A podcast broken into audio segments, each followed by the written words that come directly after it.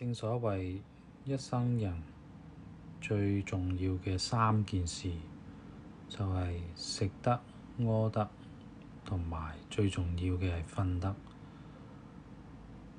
有瞓覺問題嘅你，我啊想喺度借住我依個天賦，一把容易令你入睡嘅聲音，每晚會喺呢度呢，同大家分享一段嘅 新闻，一段嘅书，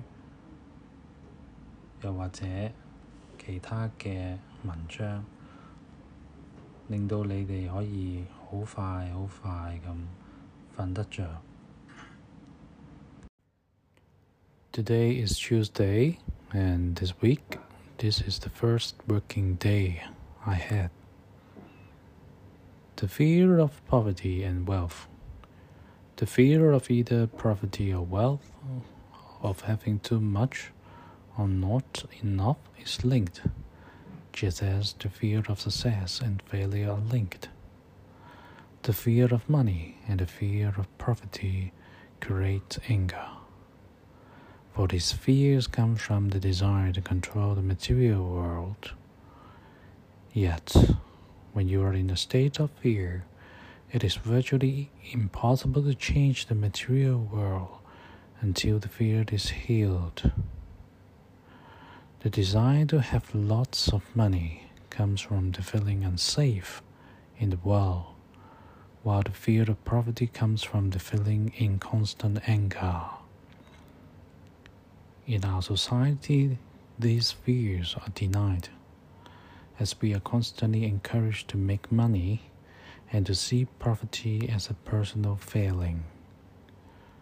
To heal the fear of either poverty or wealth, it is important to understand what you have in world and why, and to learn how to use it skillfully.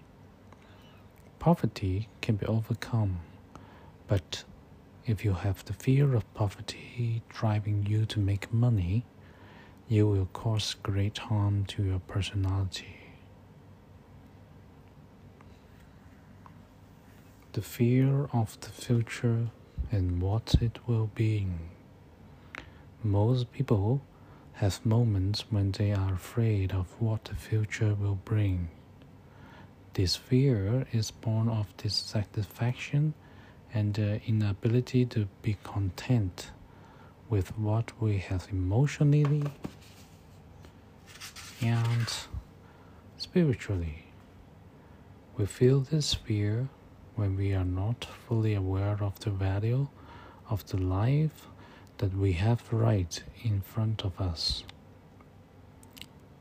Today, we need to take time to consider our current life and situation and to accept it with all its good and bad aspects.